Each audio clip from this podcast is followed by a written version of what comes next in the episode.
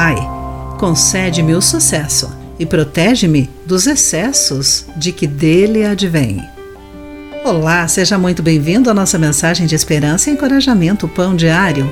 Hoje lerei o texto de Mike Whitmer com o título Zona da Morte. Em 2019, um alpinista viu o seu último nascer do sol no pico do Monte Everest. Ele sobreviveu à perigosa subida, mas a elevada altitude pressionou seu coração e ele faleceu na descida.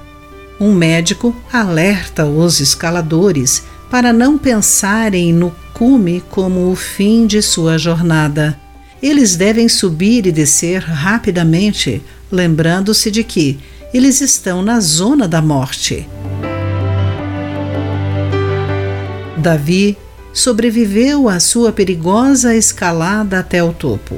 Ele matou leões e ursos, Golias, se esquivou da lança de Saul e do exército perseguidor e conquistou filisteus e amonitas para se tornar o rei da montanha. Mas Davi esqueceu-se de que estava na zona da morte.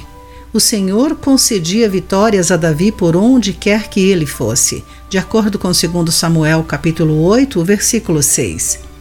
Mas no auge de seu sucesso, Davi cometeu adultério e assassinato. Seu erro inicial, ele permaneceu no topo da montanha.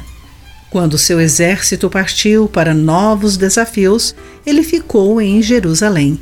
Davi, que uma vez se voluntariou para lutar com Golias, agora usufruía desses triunfos. É difícil ser humilde quando os outros, incluindo Deus, o consideram especial. Mas devemos, se tivermos tido algum sucesso. Podemos comemorar a conquista e aceitar os parabéns, mas seguir em frente.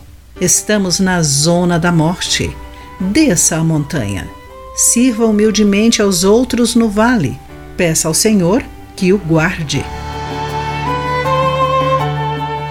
Querido amigo, você está escalando sua montanha ou está perto do topo?